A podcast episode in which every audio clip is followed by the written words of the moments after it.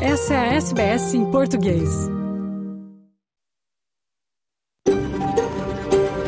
SBS, a world of difference. You're with SBS Portuguese on mobile, online and on radio. Essa é a SBS em português, no telefone, online e no rádio. Boa tarde, está começando o seu programa em português da SBS Áudio desta quarta-feira, 16 de agosto de 2023. Na sua companhia hoje, Fernando Vives, falando dos estúdios da SBS em Sydney, terra do povo gadigal da nação Eora. Além das principais notícias do dia, traremos também Francisco Sena Santos, nosso correspondente em Lisboa, que fala sobre o até agora bem-sucedido programa de crescimento populacional dos linces ibéricos. O felino aos poucos vai voltando às florestas portuguesas e espanholas. Também falaremos sobre o torneio de futebol de areia em Coogee, em Sydney, promovido pelos consulados de países sul-americanos e pela polícia de Nova Gales do Sul. O objetivo é aproximar os estudantes brasileiros, argentinos, colombianos e demais da polícia para que percam o medo. Neste programa, ainda em clima de futebol feminino por conta da Copa do Mundo, a história da brasileira Bruna Oliveira, que alterna sua vida profissional com jogos amadores de futsal e de campo em Melbourne. Tudo isso e muito mais no programa desta quarta-feira da SBS Áudio em Português. Vamos agora às principais notícias do dia.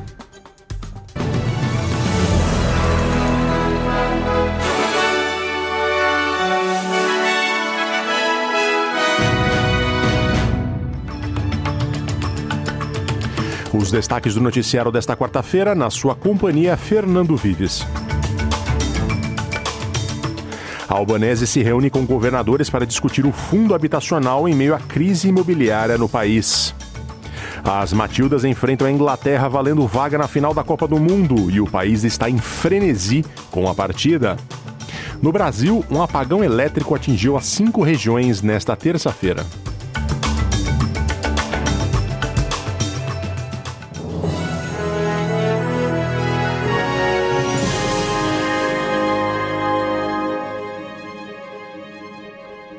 As pessoas que vivem de aluguel e defensores da habitação social na Austrália estão aguardando os resultados da reunião nacional de gabinete, em que as autoridades federais, estaduais e territoriais estão sob pressão para lidar com a crescente crise imobiliária no país. O primeiro-ministro Anthony Albanese está recebendo os líderes dos estados e territórios em Brisbane, hoje em meio à discussão sobre o fundo habitacional de 10 bilhões de dólares promovido por seu governo e que segue bloqueado pela coalizão, que é a União entre Liberais e Nacionais, hoje oposição, e pelos Verdes. Embora o fundo forneça 30 mil casas sociais acessíveis em seus primeiros cinco anos, os verdes pediram congelamento do aluguel no país para apoiá-lo. O porta-voz da habitação do Partido Verde, Max Chandler Mather, disse à ABC que os aumentos irrestritos de aluguel prejudicam financeiramente os australianos. Rents are going up at the fastest rate in 35 years. The Reserve Bank has said it's going to go up even faster over the next 12 months. We've had analysis that found that renters, if rents aren't frozen, will pay an extra $4.9 billion of rent over the next 12 months alone. That is a 4.9 billion tsunami heading the way of already financially stressed renters. It would be extraordinary if a bunch of Labor state premiers and Prime Minister decided they were going to lock in unlimited rent increases at a time when renters are suffering the worst they've suffered in generations. Os governos federal, estadual e territorial aprovaram dois planos nacionais de apoio aos esforços de redução dos índices de violência contra a mulher e criança no país. Pela primeira vez, o plano de ação inclui metas para acabar com a violência, incluindo uma redução de 25% no número de mulheres vítimas de homicídio por parceiro íntimo a cada ano. Um plano de ação dedicado para aborígenes e ilhéus do Estreito de Torres estabelece uma estratégia para diminuir e talvez eliminar a alta incidência de violência familiar, doméstica e sexual em comunidades indígenas. É o primeiro plano especializado que reconhece que as causas subjacentes de violência nas comunidades das Primeiras Nações diferem daquelas em australianos não indígenas e foi elaborado em colaboração com grupos consultivos dos indígenas. A empolgação toma conta do país enquanto a Austrália se prepara para jogar contra seu maior rival, a Inglaterra, hoje à noite na semifinal da Copa do Mundo da FIFA. Estima-se que mais de 80 mil pessoas lotem o Estádio Olímpico hoje à noite em Gadigal, Sydney, às 8 e meia da noite, enquanto milhares verão ao vivo pela TV, bares e locais públicos por todo o país. Muitos, incluindo a goleira das Matildas, Mackenzie Arnold, consideram este o maior momento do esporte australiano e feminino. The legacy that we wanted to leave uh, throughout this World Cup um, to inspire the generation coming through, I think um, we've done more than that. I think we've done more than what we thought that we would accomplish. Um, obviously, we're not done yet, but um, just again to see the reaction um, that we've received from the whole country has been absolutely unreal, and I think this is only the beginning. As vencedoras do duelo desta noite farão a final da Copa do Mundo 2023 no próximo domingo em Sydney, às 8 horas da noite, horário local, contra a Espanha, que ontem venceu a Suécia por 2 a 1 na outra semifinal. Quem perder encara as suecas na decisão do terceiro e quarto lugares em Brisbane no sábado, às 5 da tarde, horário local. Enquanto as Matildas se preparam para a semifinal contra a Inglaterra, especialistas dizem que sediar a Copa do Mundo Feminina da FIFA 2023 na Oceania tem sido um momento marcante para os australianos. O professor David Rowe, pesquisador cultural com interesse especial em esportes, diz que o sucesso das Matildas até agora demonstra não apenas o quão longe as mulheres do esporte chegam, mas também o quão longe todos os esportes femininos em todos os níveis podem chegar no planeta. Rowe afirma que o estereótipo de esportes femininos tratados como desinteressantes está a diminuir. This move is not just a move within sport itself, but it's an institution for all, and it's uh, uh, and that includes women. Um, it includes people who aren't heterosexual, people who are non-binary, people from different uh, uh cultural backgrounds. Uh, I mean, I think this is this has been um, a kind of signal moment uh, in in Australian social and cultural relations. No Brasil, todas as regiões do país tiveram locais sem energia elétrica nesta terça-feira. A causa do apagão ainda está sendo apurada. Quem nos conta é a repórter Sayonara Moreno, da Rádio Nacional de Brasília. Depois que uma queda na geração de energia em todas as regiões do país na manhã desta terça-feira, regiões norte e nordeste continuam com partes sem energia elétrica. O MME, Ministério de Minas e Energia, informou que a situação já está normalizada no sul, sudeste e centro-oeste. O ONS, Operador Nacional do Sistema Elétrico, explicou que as causas da ocorrência ainda estão sendo apuradas, mas que ela foi provocada pela abertura das interligações entre as regiões Norte e Nordeste e as regiões Sul e Sudeste. O episódio fez com que no norte e nordeste 16 mil megawatts deixassem de ser gerados no sistema interligado nacional pela manhã. Essa energia deixou de ser gerada porque um incidente ativou o chamado Esquema Regional de Alívio de Carga do Operador Nacional. Isso acontece de forma automática e serve para proteger o sistema elétrico de danos maiores. A queda na geração acabou suspendendo o funcionamento em algumas linhas de metrô em São Paulo. Na Bahia, o serviço ficou suspenso na capital Salvador e região metropolitana, onde os usuários tiveram que deixar os trens e as estações. O Ministério de Minas e Energia informou que vai criar uma sala de situação para acompanhar o caso e que apura as causas do incidente. O titular da pasta, ministro Alexandre Silveira, antecipou o retorno ao Brasil enquanto cumpria a agenda com o presidente Lula no Paraguai. As empresas que operam energia nos estados chegaram a emitir comunicados sobre o ocorrido. A Equatorial, que atua em Alagoas, Amapá, Maranhão, Goiás, Pará, Piauí e Rio Grande do Sul, informou que a interrupção no fornecimento de energia foi provocada por uma ocorrência de abrangência nacional. A Neoenergia, que atua em Bahia, Pernambuco, Rio Grande do Norte, Distrito Federal, parte da Paraíba, de São Paulo e do Mato Grosso do Sul, também atribuiu à queda uma ocorrência de grande porte no sistema interligado nacional. O mesmo foi dito pela Light, que opera parte do Rio de Janeiro. Da Rádio Nacional em Brasília, Sayonara Moreno. Vamos agora à previsão do tempo para esta tarde de quarta-feira em toda a Austrália.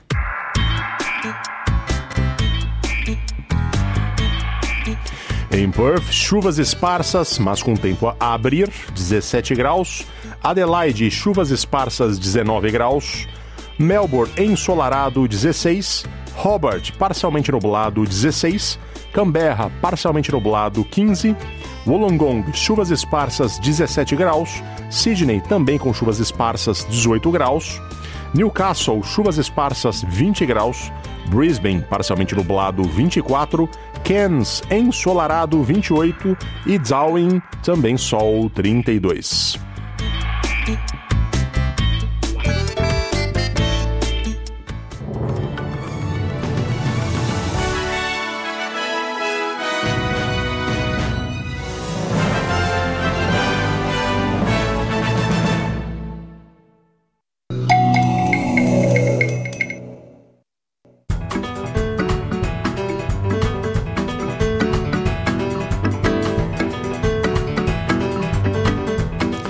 Muito boa tarde a você que acompanha a SBS ao vivo nesta quarta-feira, 16 de agosto. Eu sou Fernando Vives, falo ao vivo de Sydney, no estúdio da SBS em Artarmon.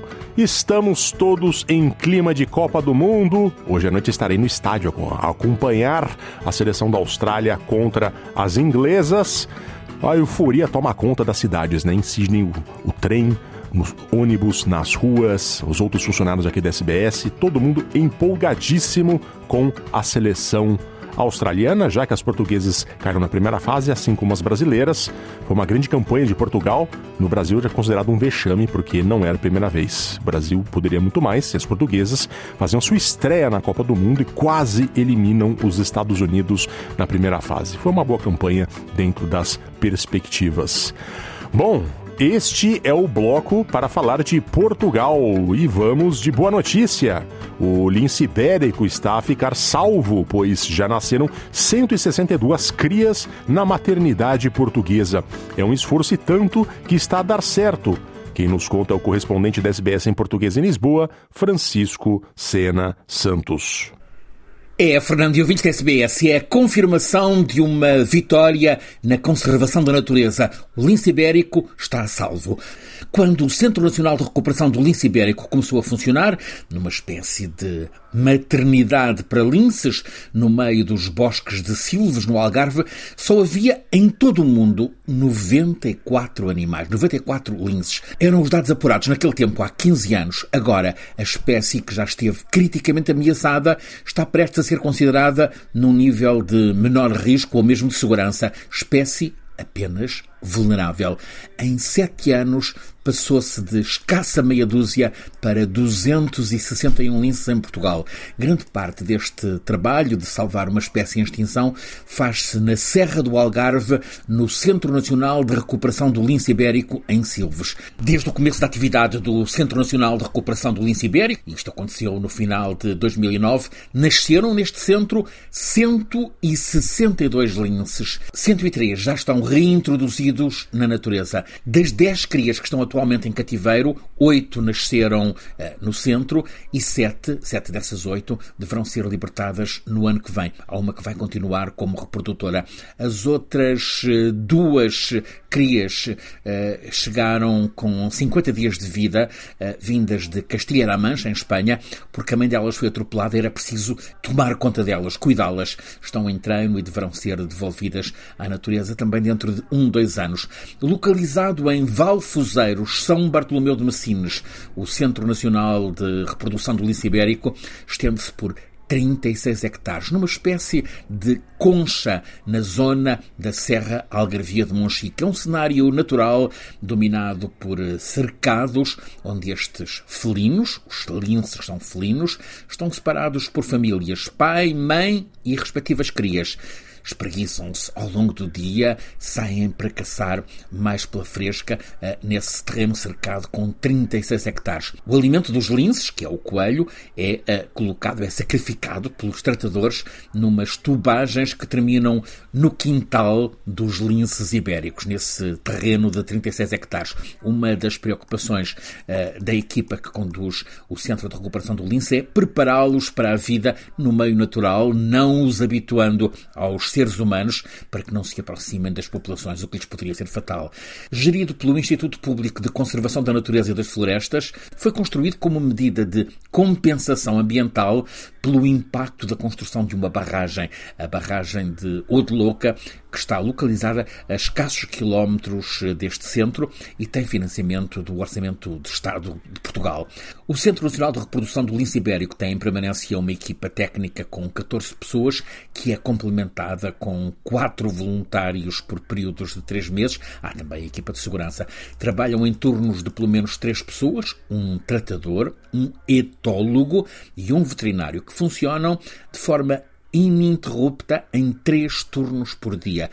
Primeiro turno das 7 da manhã às 3 da tarde, depois das 3 da tarde às 11 da noite e outro, o da madrugada, das 11 da noite às 7 da manhã. Nunca há paragens, nunca há interregnos, porque os bichos, os linces, comem todos os dias e precisam de estar em permanência uh, sob controlo para que tudo corra bem, como está a correr. Um lince macho adulto, embora com a aparência de um gato, um gato grande, enorme mesmo, com barbicha farta, chega a pesar tal como um cão grande, uns 18 ou mesmo mais quilos.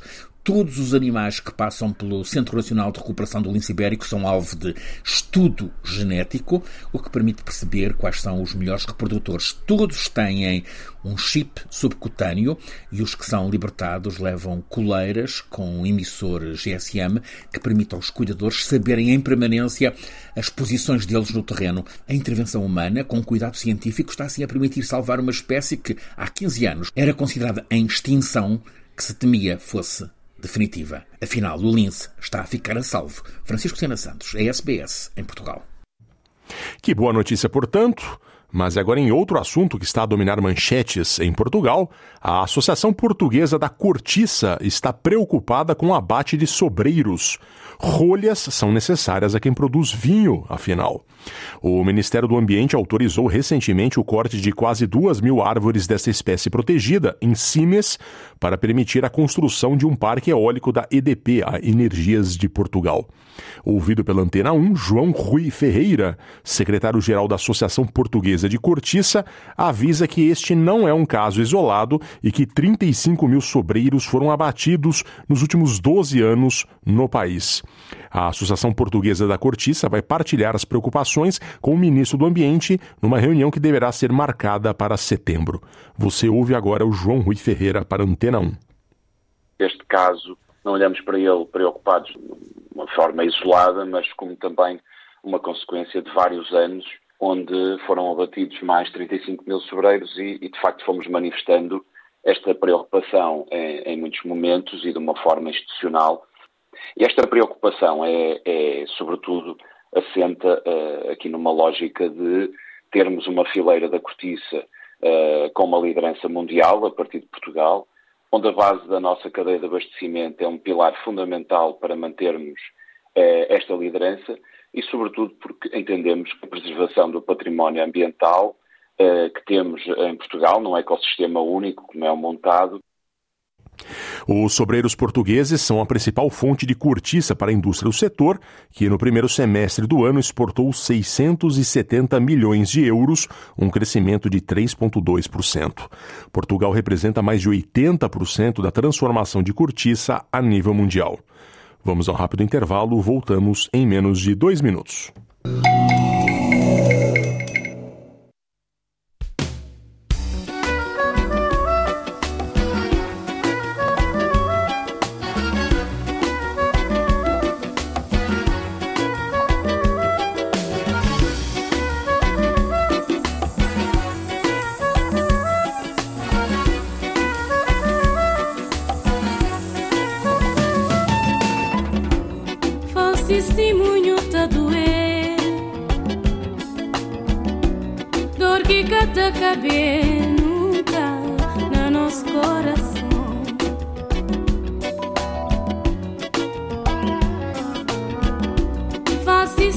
Testemunho tá doer.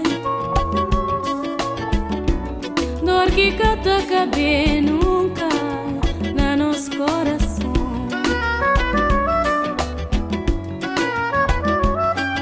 Que mentira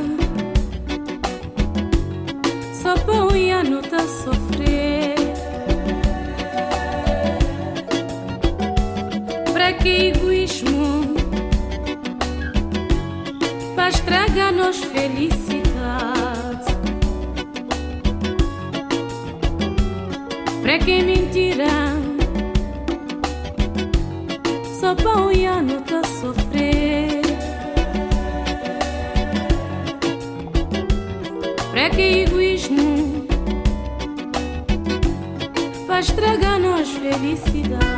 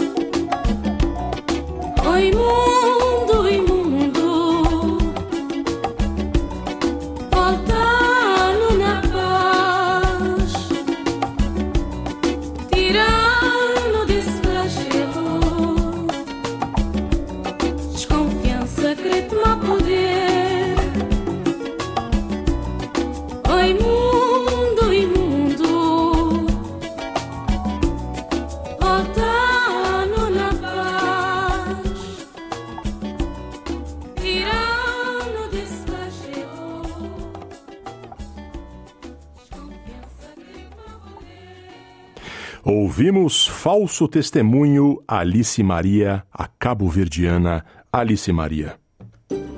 SBS em português no telefone, online e no rádio. Bom, a praia de Cuji, em Sydney, virou uma Copa América de futebol de areia no último fim de semana. Iniciativa dos consulados sul-americanos em Sydney, com apoio da polícia de Nova Gales do Sul, transformou parte de uma das praias mais famosas da cidade em uma grande confraternização esportiva entre latino-americanos, policiais e a comunidade local. Como pano de fundo, a tentativa de aproximação da polícia do estado com jovens da América do Sul e Central. Quer saber como foi? Vamos ouvir. Alguns anos antes da pandemia, a polícia de Nova Gales do Sul decidiu criar alguns amistosos de futebol de areia em praias de Sydney para promover uma aproximação com certos grupos de imigrantes, em especial os latino-americanos. A pandemia interrompeu estes jogos eventuais. Porém, no último fim de semana, a praia de Coogee, nos eastern suburbs da cidade, a ideia de aproximação entre polícia e imigrantes voltou com tudo, com o patrocínio de consulados de países sul-americanos. Quem conta sobre a iniciativa é o cônsul-geral do Brasil em Sydney, Jorge Cadre. Os cônsulos gerais do Grupo Latino-Americano em Sydney, GRULAC, composto de Argentina, Brasil, Chile, Colômbia, Peru e Uruguai, decidiram unir forças eh, para patrocinar o torneio deste ano, que é o primeiro torneio misto latino-americano de futebol de praia. A coordenação foi entregue ao Consulado Geral da Colômbia, que está se desempenhando de maneira muito é, profissional, e a polícia de New South Wales é, se ofereceu para cuidar dos aspectos técnicos e logísticos do torneio. A relação de muitos jovens latino-americanos com as polícias de seus países não é das melhores, por uma série de fatores. E muitos replicam na Austrália o medo que têm dos policiais. A ideia da polícia de Nova Gales do Sul foi criar um vínculo estabelecer uma linha de confiança através do esporte pelo qual toda a América Latina é apaixonada. E que os australianos, em especial com o desempenho das Matildas na Copa do Mundo, estão também cada vez mais interessados. Falando SBS em português, a superintendente de polícia de Nova Gales do Sul, Karen Cook, fala em criar uma relação de apoio e confiança com os imigrantes. Um, look, the, the, point for us is is obviously for um, the the students to get to know Australian police. Um, I, I, don't know what police are like in their own countries, but um, my understanding is that there is some lack of trust with local police. But um, I certainly would hope that through this sort of tournament they can get to know Australian police, and, and as I said, we can build that relationship of support and trust. Confiança é um ponto importante. O psicólogo Carlos Camacho, que também atuou como motivador da seleção uruguaia neste torneio, reconhece essa diferença de percepção das autoridades que às vezes existe entre os jovens latino-americanos que chegam à Austrália. Al Austrália, acá temos uh, uma percepção muito diferente. Ao vir para a Austrália, aqui temos uma percepção muito diferente de polícia. A polícia está aqui para proteger o povo, e lamentavelmente não é assim em todos os países. Há muitos jovens que chegam desconfiados, com uma visão não muito correta sobre a polícia daqui. É muito bom esse torneio e é também uma forma de ter uma experiência diferente com a polícia. O futebol, o esporte, é algo que nos une, como a música e a dança. Me parece que começar com algo assim é bom para apresentar uma visão diferente. De, poder ter uma experiência diferente com a polícia jogando ao futebol, deportes assim. es algo que nos une, es como la música y la danza, ¿no? Y me parece que es empezar con algo así, está muy bueno para poder, digamos, presentar una, una visión diferente, ¿no?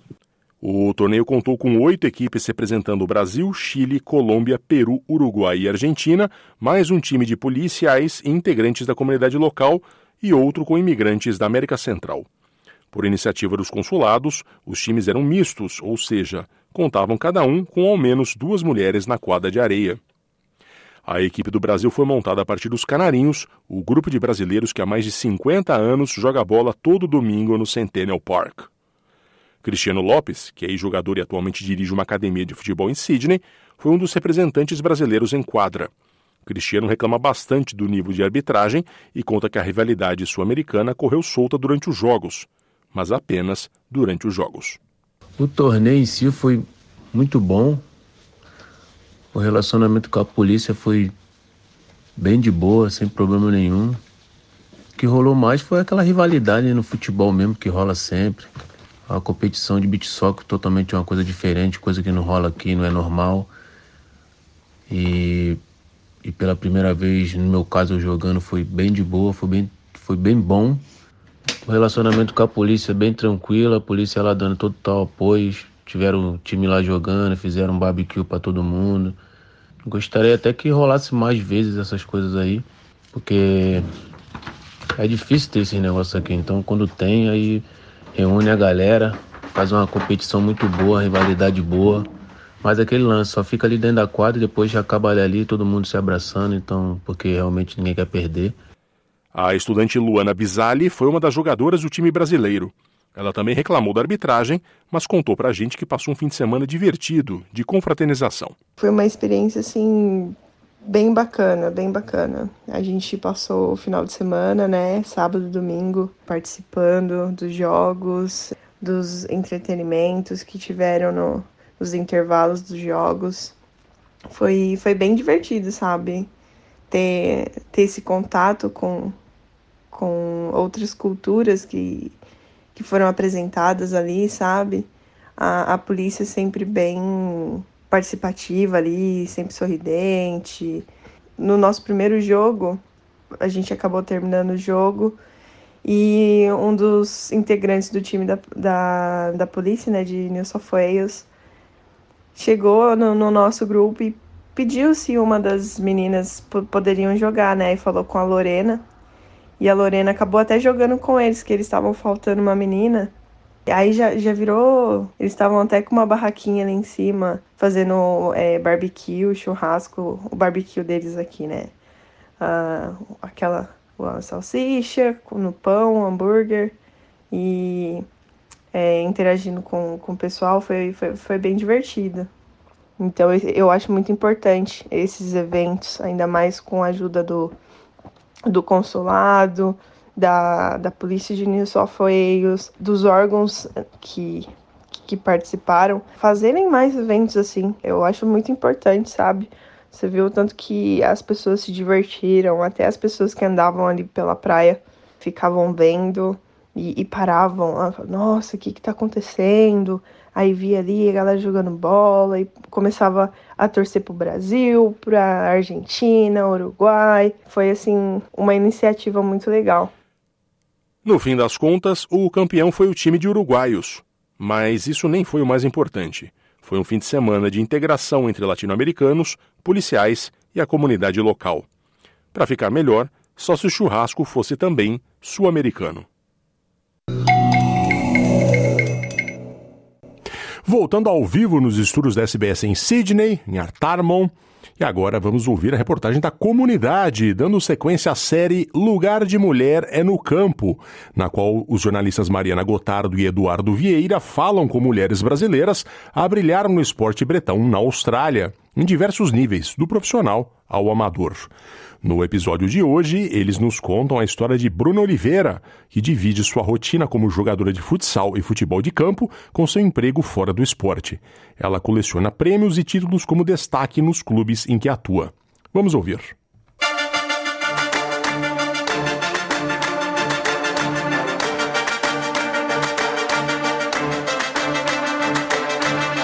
Eu meu marido, a gente joga como amadores, só que a nossa mentalidade, né, os nossos treinos, a forma como a gente joga, como a gente se doa para o futebol, é como se nós fôssemos profissionais. Só que nós não temos o acompanhamento médico, o acompanhamento de físio, o acompanhamento de nutricionista que profissionais têm. Então a gente acaba sobrecarregando um pouco o nosso corpo.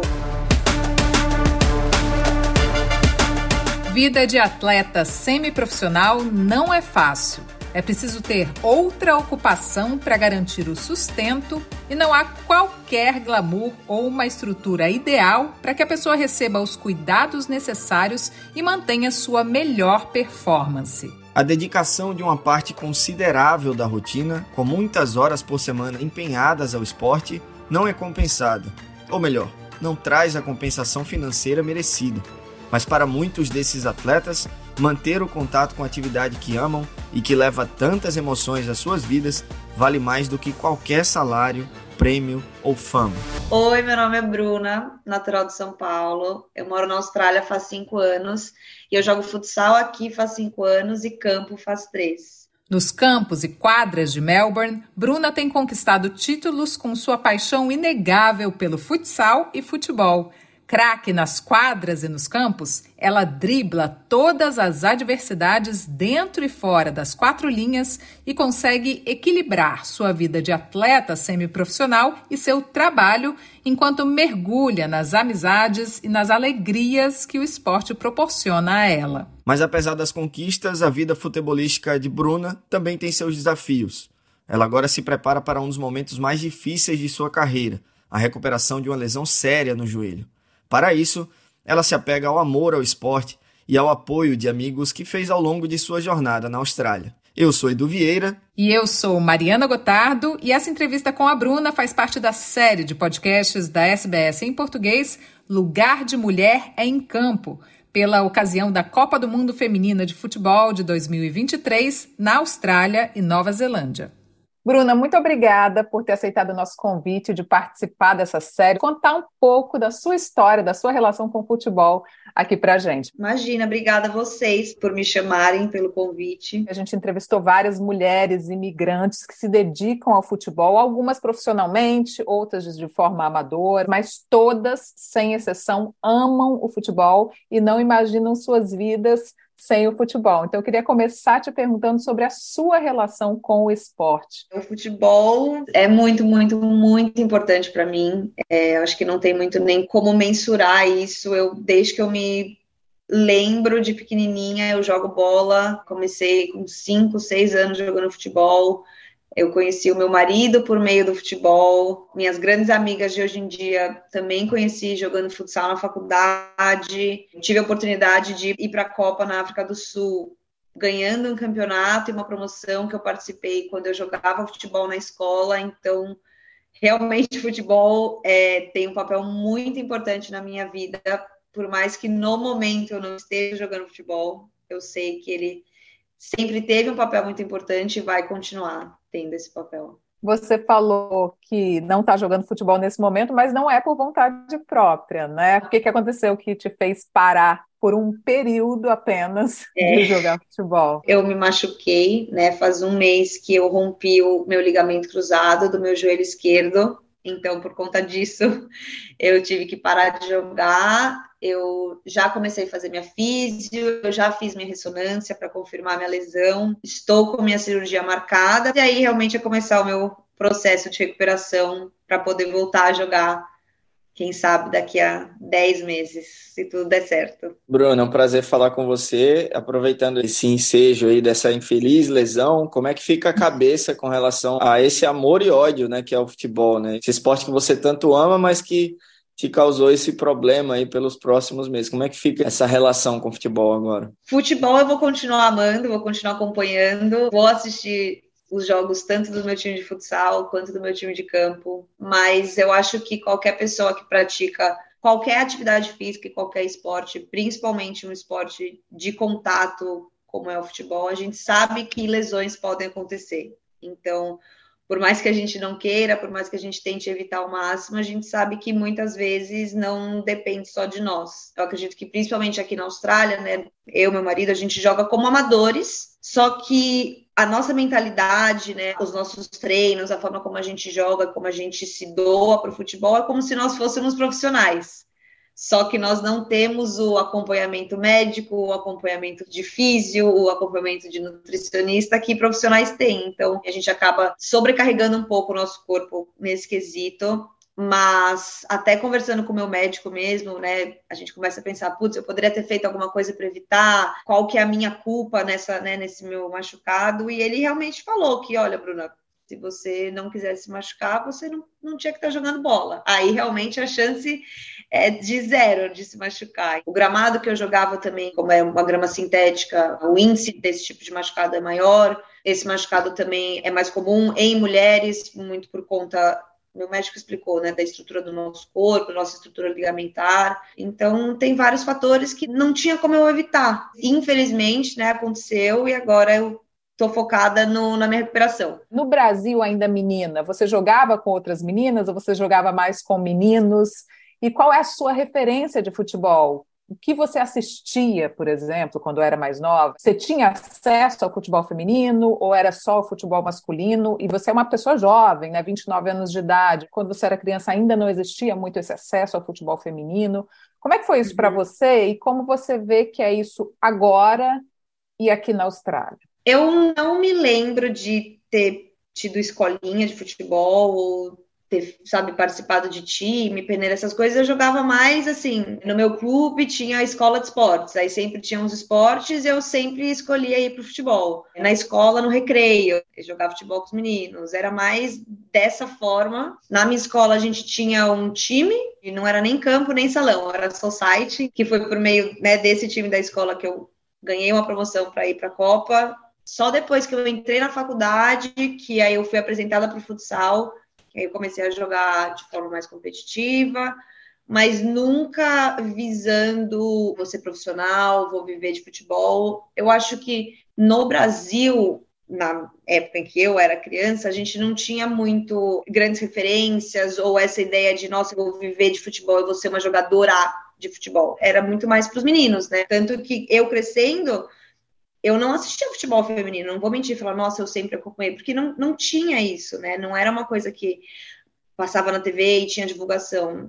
Não tinha. Então não tem como eu falar que eu, eu cresci assistindo as mulheres jogando, porque não é verdade. Quando eu vim para a Austrália, eu consegui ver a diferença de estrutura e a diferença de possibilidades de acesso. Então, aqui, até uma certa idade, menina e menino treinam juntos. Treinam juntos, campeonato é junto, é misto. E quando né, chega uma certa idade que realmente eles separam, o nível de treinamento, o nível de cobrança é igual. O que eu sinto aqui, por exemplo, é que o futebol feminino é mais forte do que o futebol masculino. Principalmente no sentido de seleção, né? Aqui a galera é Matilda, Matildas, Matildas. E até vendo assim, o nível das meninas que jogam aqui é muito alto. Nem pensando no profissional, mas pensando né, nas categorias que eu jogo, que seria o semi-profissional ou amador, as meninas são pagas, né? A gente é paga para jogar. Isso é uma coisa que no Brasil eu não sei, porque eu nunca entrei em contato com isso, mas eu acredito que não existe. Você é paga se você é profissional e não sei como que funciona isso lá também. Então é muito diferente. Isso é uma coisa que me surpreendeu, obviamente, de forma muito positiva. Legal. E por que é que você veio para a Austrália? Como é que a Austrália surgiu na sua vida há cinco anos atrás? A Austrália foi total o meu marido. Meu marido veio, eu vim também. Foi mais por isso mesmo. Não tem uma super decisão por trás disso. Mas aí você se apaixonou pela Austrália quando você chegou? Você falou não? Ah. Acho que as coisas acontecem legal aqui, vou, vou ficar. Ou já foi uma vinda decidida a imigrar? Ou como é que foi essa história? Não, como 95% dos brasileiros que vêm para cá, né, visto de estudante, vamos estudar, vamos ver né, o que, que a gente sente, vamos ver como que é a vida aqui no geral. E para a gente deu muito certo e casou muito bem com o que a gente estava procurando. Eu acho que tem os óbvios, né? Segurança, transporte, a qualidade de vida no geral, mas também assim, nós fizemos amigos por aqui que agora são nossa família, pensando agora em futebol. O meu marido vai fazer 31 esse ano. Ele joga campo, ele joga futsal. Não consigo imaginar ele com 31 anos no Brasil sem ter tido uma carreira profissional jogando e, recebendo. E o mesmo para mim, com 29 anos, nunca joguei profissional. Nunca joguei semi-profissional no Brasil e aqui eu jogo campo, eu recebo para jogar campo, eu jogo futsal, eu acabei de ser campeã da liga, então isso também é uma coisa que eu não imagino que aconteceria no Brasil para nenhum dos dois. E uma coisa interessante é que antes mesmo de você chegar na Austrália, você já tinha arranjado time para jogar, é isso? É, o meu marido fala que ele é meu empresário, porque ele, ele veio quatro meses antes que eu. Então, antes de eu vir, quando ele veio, ele já né, conheceu umas pessoas desse meio do, do, futsal. Então, antes de eu chegar, ele já me mandando: olha, já arranjei esse time para você. Quando você chegar, você já tem onde jogar. Não esquece de trazer seu tênis de futsal. Se precisar, a gente compra aqui. Mas você fica tranquila que você já tem time. Então, realmente, eu cheguei e eu acho que dois dias depois já tinha jogo, já comecei a jogar. Gostei, gostei do treinador, gostei das meninas e fiquei. E tá até hoje, então, no futsal, né? Direto esses cinco anos, e depois se rendeu ao campo também. Isso, eu nunca tinha jogado campo, nunca. O mais próximo que eu joguei foi o Society, o mais próximo no sentido de, da, da grama, porque eu nunca tinha jogado campo, é muito diferente do salão. Então, quando surgiu a oportunidade de eu jogar campo, na verdade, ela surgiu porque duas meninas que eu jogava futsal comigo, duas brasileiras, elas vieram conversar comigo que o Mineiro, que é ex-jogador do São Paulo, começou como treinador desse time de campo.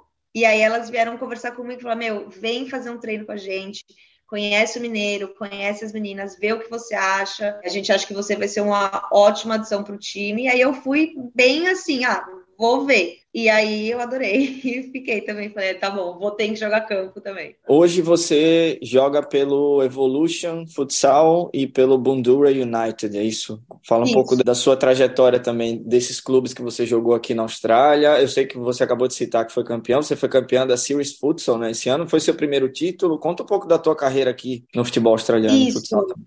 Então, o futsal eu comecei a jogar pro Pasco Vale. Quando eu cheguei aqui, eu fiquei quatro temporadas no Pasco Vale. A gente ganhou uma Foz Cup, que é um outro campeonato que tem de Vitória também. Aí eu mudei porque, né, falei, ah, poxa, já tô aqui há quatro temporadas, quero mudar de time, conhecer meninas novas. Aí eu mudei pro Preston.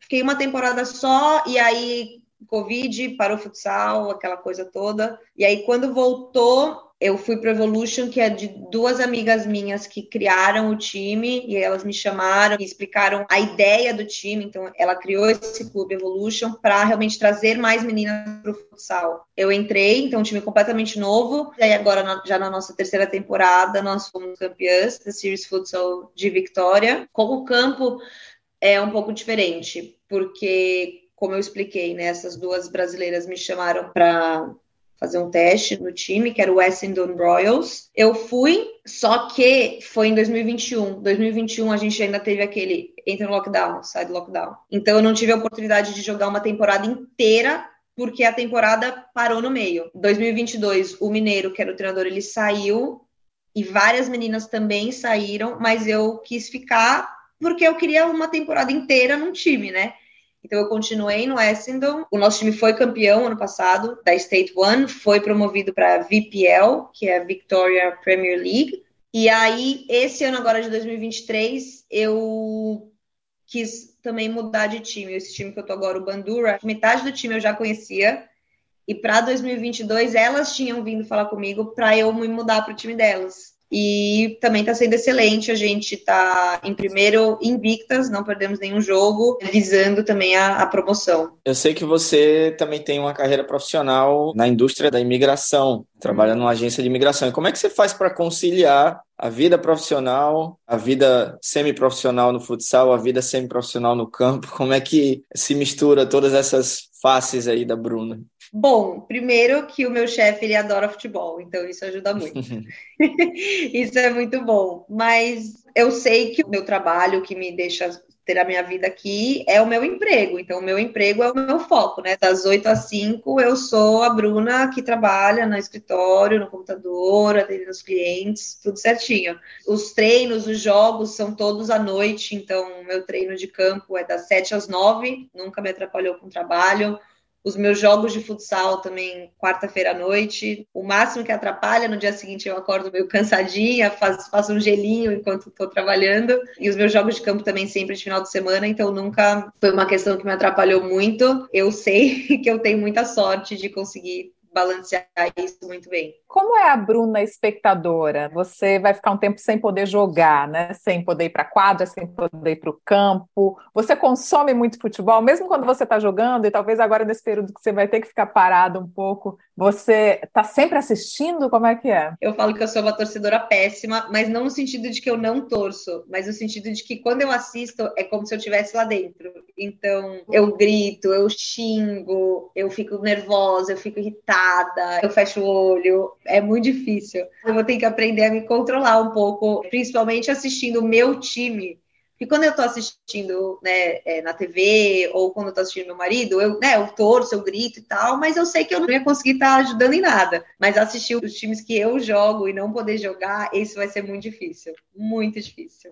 Mas tudo bem, é, faz parte. Bom, a gente tem uma participação especial. Eu vou compartilhar aqui um áudio e depois a gente vai trocar uma ideia sobre essa participação.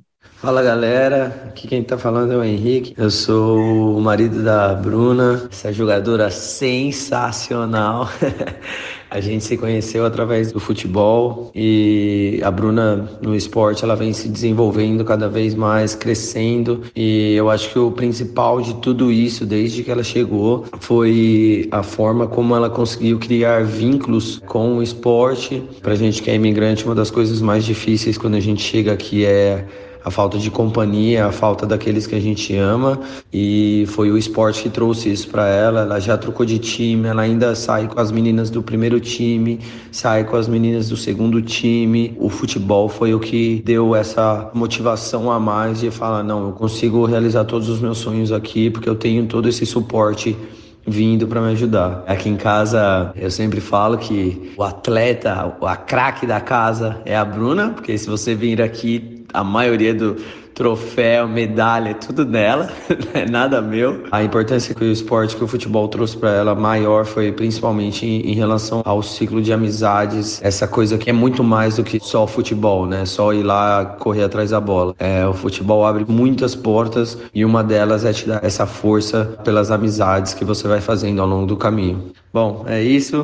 Bruna, te amo. Você citou ele algumas vezes ao longo do papo aqui, seu empresário, seu marido, seu amigo, seu parceiro de futebol. Como é que é a relação de vocês nessa base do futebol? Que legal esse áudio, não estava esperando. o Henrique, ele joga, né, futsal, joga campo. E sempre que ele né, consegue, quando ele não está trabalhando, ele vai assistir aos meus jogos. E eu, a mesma coisa com ele.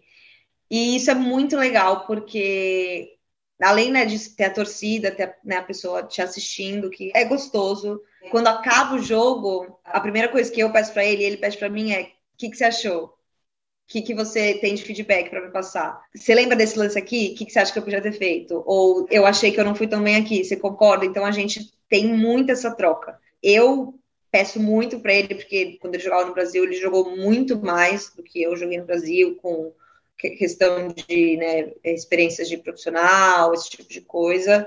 Então eu gosto muito de pedir a opinião dele. Os nossos jogos de futsal e de campo são gravados. Então, depois do jogo, assim que os vídeos são liberados, a gente pega os vídeos dos jogos, coloca na TV, assiste juntos, comenta. É muito legal. Para mim, isso me ajuda muito a né, me desenvolver e a melhorar. É muito bom ser um casal que joga, porque a gente tem essa possibilidade de ter essa troca que para mim é muito importante, muito importante mesmo. Agora ele citou uma coisa interessante que é a relação que você cria com outras pessoas a partir do futebol. Você mesma já tinha comentado que vocês se conheceram através do futebol, suas melhores amigas também foi através do futebol. Isso é algo importante de você praticar um esporte, conhecer pessoas que têm o mesmo interesse. Quando eu cheguei na Austrália, eu, né, eu acho que assim como todo mundo, você não é difícil fazer amigos, né? Você precisa começar a conhecer as pessoas para você criar o seu círculo de amizades. É um momento, né, que a gente fica bem solitário e tal, por mais que eu tivesse ele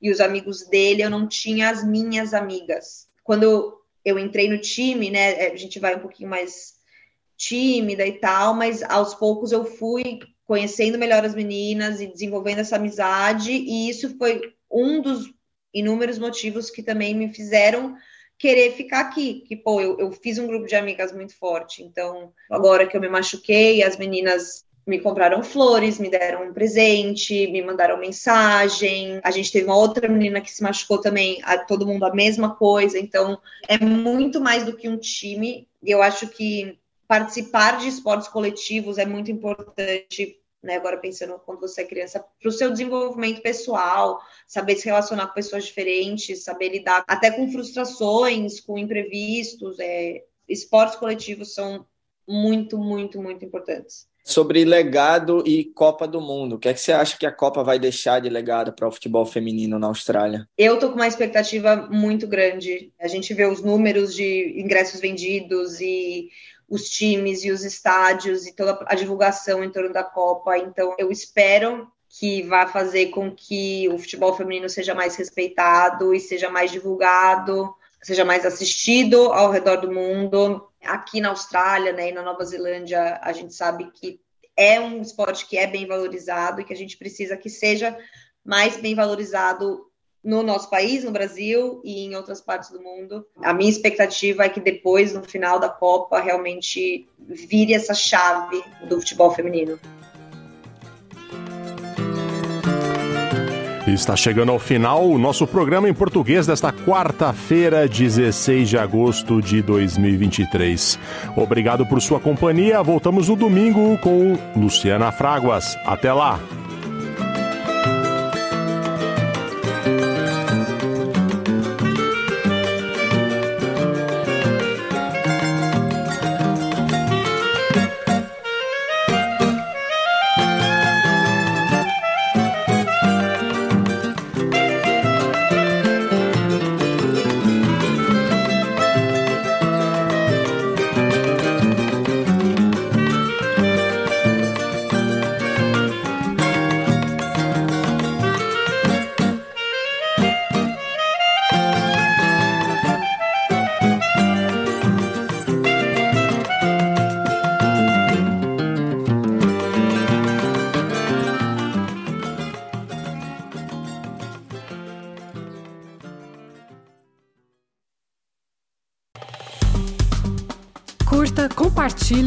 Comente.